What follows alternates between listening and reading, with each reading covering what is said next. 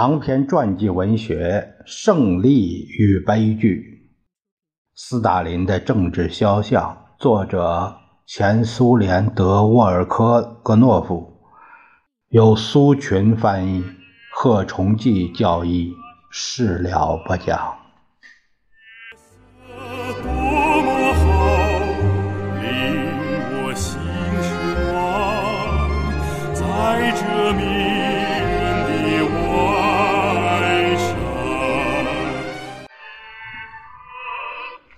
一九三四年，拉迪克出版了一本论斯大林的小册子《社会主义社会的建筑师》。这本小册子是以社会主义胜利的神话故事形式写成的。作者幻想，一九六七年十月革命五十周年时，将在星际交通学校宣读这本小册子。拉迪克用这样一种方式。一九六七年，他用这种方式表示一种祝愿，希望当时已经整整当了十二年总书记的斯大林，就是三十三年，三十三年之后仍然掌握党和国家的舵轮。整个小册子的写作风格基本上。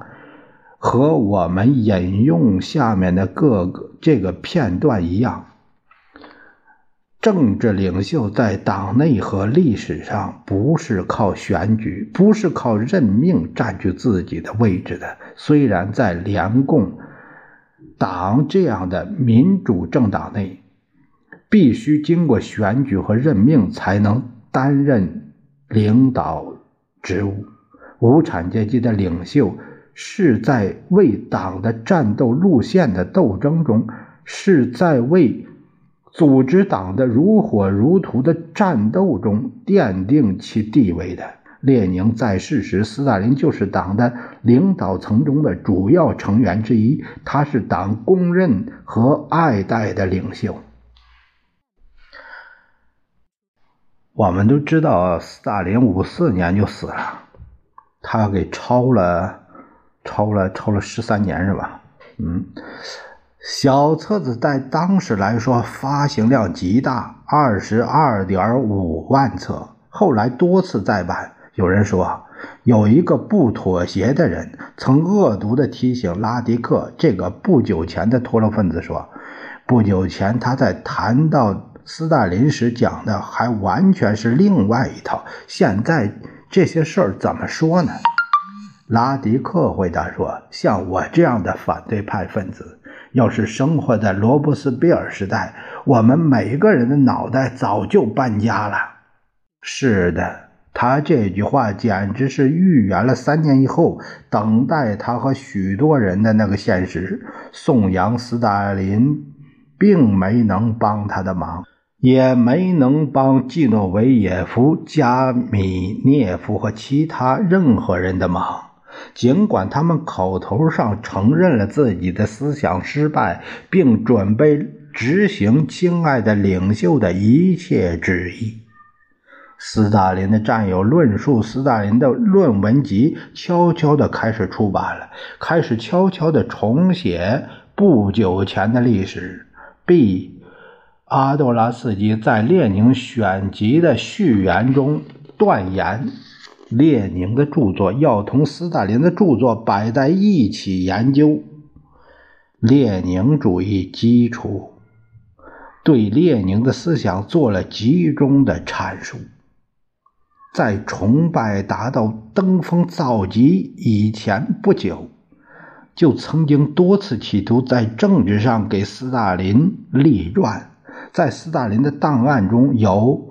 亚罗斯拉夫斯基给总书记的信，信中特别写道：“谢尔哥今天走时给我打电话，说已经同您谈过关于我构思的《斯大林》一书。”在信上用铅笔批示：“亚罗斯拉夫斯基同志，我反对写传记的时刻尚未到来。”约斯大林，一九三一年八月一日。时刻尚未到来，这句话太发人深思了。一个人的胜利才刚刚开始，主要的是循序渐进，持之以恒，目标明确。重要的是在人们的心目中保持一种谦虚的印象。今天他不是坐在会议主席团的第一排，而是坐在第二排。他发现掌声更响了，人们站起来，翘着脚跟儿看他。人们开始给自己的领袖写效忠信。一九三一年四月七日，东西伯利亚边疆区奥洛维扬尼科夫斯克区。恰舒切伊村斯大林公社把自己的一封信寄到莫斯科，《真理报》发表了这封信。信中有这样的话：为了响应号召，公社制定了扩大播种面积的计划。原来提出的数字为两百六十二点五公顷，现在将播种三百二十公顷。我们拥护在布尔什维克中央和卓越的列宁主义者斯大林同志领导下的党的总路线。我们拥护用四年时间全面完成五年计划，在全盘集体化的基础上消灭富农。克里莫夫托科马科夫受斯大林公社社员委托，每个企业每个。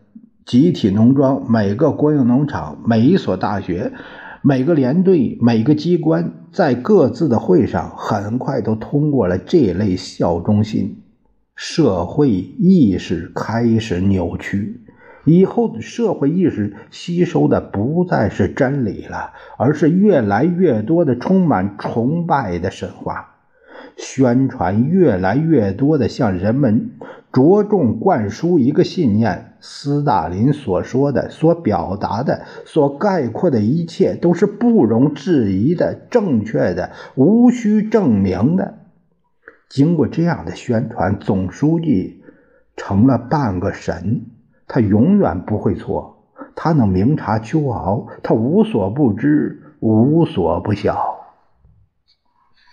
神话构成了个人崇拜的精神基础，最终形成两个极简单的公理：党和人民的领袖是最英明的人，他的智力能回答过去的所有问题，能分析现在的一切，能看到不远的将来和遥远的未来。斯大林是当代的列宁。党和人民的领袖是绝对善良的、最完美的化身。他关心每一个人，不容忍邪恶、无知、背信弃义和残暴。一个微笑的、留着小胡子的人，抱着手拿红旗的小姑娘。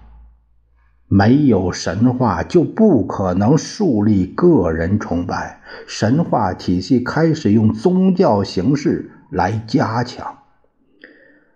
这就是必须引用领导的指示，通过响应计划、发感谢信、搞一些表面上的象征。人们越是过度的颂扬斯大林，创造自己的地上的神，他们在客观上就越是贬低了自己。利希滕贝格说的对。卓越人物的荣誉，多多少少总是由于颂扬他们的人目光短浅而造成的。斯大林本人看到了这一方针的不道德性质吗？总书记是否有意识地采取过加强帝王专制的措施吗？对这一切问题都应做出肯定的回答。是的，他看到了。他知道，他做了。我们记得，甚至斯大林偶尔做出一些谦虚的姿态，都是为同样目的服务的。游行的人群高举着千万幅他的画像，每一幅画像都一样。每一期《真理报》都几十次提到他那刚的名字，不是斯大林吗？而任何一项办得好的事情，总是同他的英明、关怀、远见联系在一起。斯大林不可能不明白这种反常状况。斯大林知道，除了领袖崇拜、神崇拜、帝王崇拜以外，历史上也曾企图树立别的崇拜。罗伯斯蒂尔和国民工会的其他代表就曾企图在人们的意识中树立最高生物崇拜。国民工会的命令写道：“人履行其公民义务，就是无愧于最高生物的崇拜。”实质上，这是共和国的新的国教。罗伯斯贝尔手持鲜花和黑麦穗，在纪念最高生物崇拜的规模巨大的庆典上发表演说。他希望在这种崇拜的帮助下，共和国的公民能成为忠实履行义务的英雄。罗伯斯比尔大错特错了。斯大林在阅读论述罗伯斯比尔的著作时，弄不明白。这样一个领袖怎么会不明白主要的东西？他应当加强自己的权利，树立对自己的崇拜，而不是制造全人类道德的昙花一现的幽灵。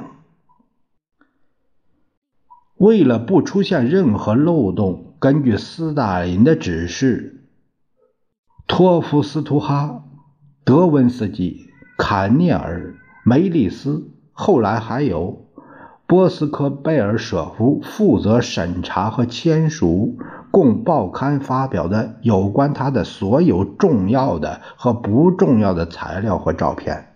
最重要的材料要报告他本人。斯大林早就明白领袖形象的魅力，现在的说法是领导人的威望。领袖形象的魅力主要取决于表面的平静沉着，绝对的不慌不忙。在喧闹混乱的大千世界里，难道这不是很少、很少有，甚至是独一无二的吗？人们有时试图确定斯大林的个人崇拜是从什么时候开始的？是谁第一个开始颂扬总书记的？我想问题不在这里。设想如果不是弗洛西洛夫拼命的颂扬斯大林，也会有别的什么人这样做。在当时的条件下，这是必然的。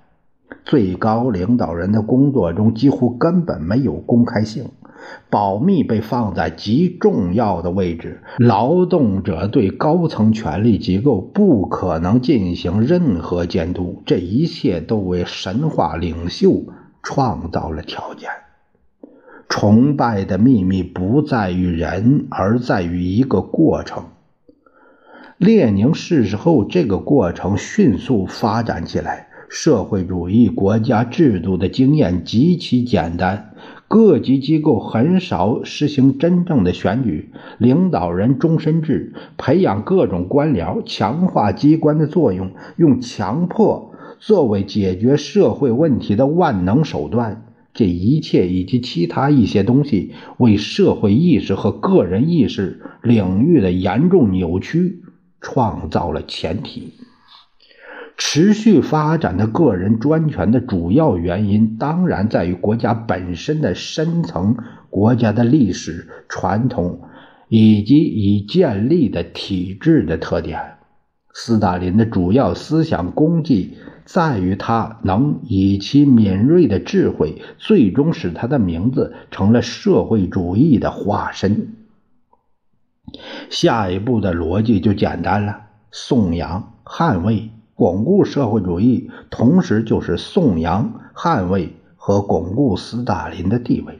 还有，在真正的领袖列宁逝世后，党实际上并不怀疑。在列宁之后，仍然要有一个领袖。总书记对群众中崇拜帝王的思潮，对机关在夺取权力方面的巨大意义，比任何人都理解的早。斯大林在组织方面的功绩更为明显，这个功绩是双引号的。他把党变成了个人专权的工具和机器。苏维埃从二十年代末起就处于从属地位，而后处于辅助地位，有时干脆处于有名无实的地位。苏维埃已经丧失了实际权力，本应对社会实行政治和思想领导的党，完全担负起国家的职能。也不能否认，国家专制独裁形成过程受到国际影响。帝国主义进攻的现实威胁的存在，使党的手里有一条经常的、实际上是无限期的论据：必须集中，必须限制民主，必须把国家变成牢固的堡垒和半军事化的营垒。这个营垒当然需要一个政治统帅。日益丧失自己独立性的共产国际，用各种共产党的威信，使斯大林的领袖至高无上、圣洁化了。还有少数决定同苏联打交道的资产阶级活动家，宁愿同斯大林直接来往，也不愿同他的国家化了的党来往。因而，在当时，一切或者几乎一切，呃，良心出来，或者几乎一切，在某种程度上都是围绕着斯大林转的。同时，还不能抛开这样一个因素：他出身于贱民，相当一部分居民渴望有个英明的领导。传统的历史意识被专制体制圣洁化了。并且保留着自己的一块天地。最可怕的是，人民和党的绝大多数真诚的相信，斯大林的个人专权方针是真正的社会主义。我们看到，在党内和国家中进一步巩固了自己地位的斯大林的身上，开始更明显的出现许多特征。我们把这些特征同未来的灾难直接联系在一起。列宁关于斯大林性格中的可能具有决定意义的一些细节问题的评价应验了。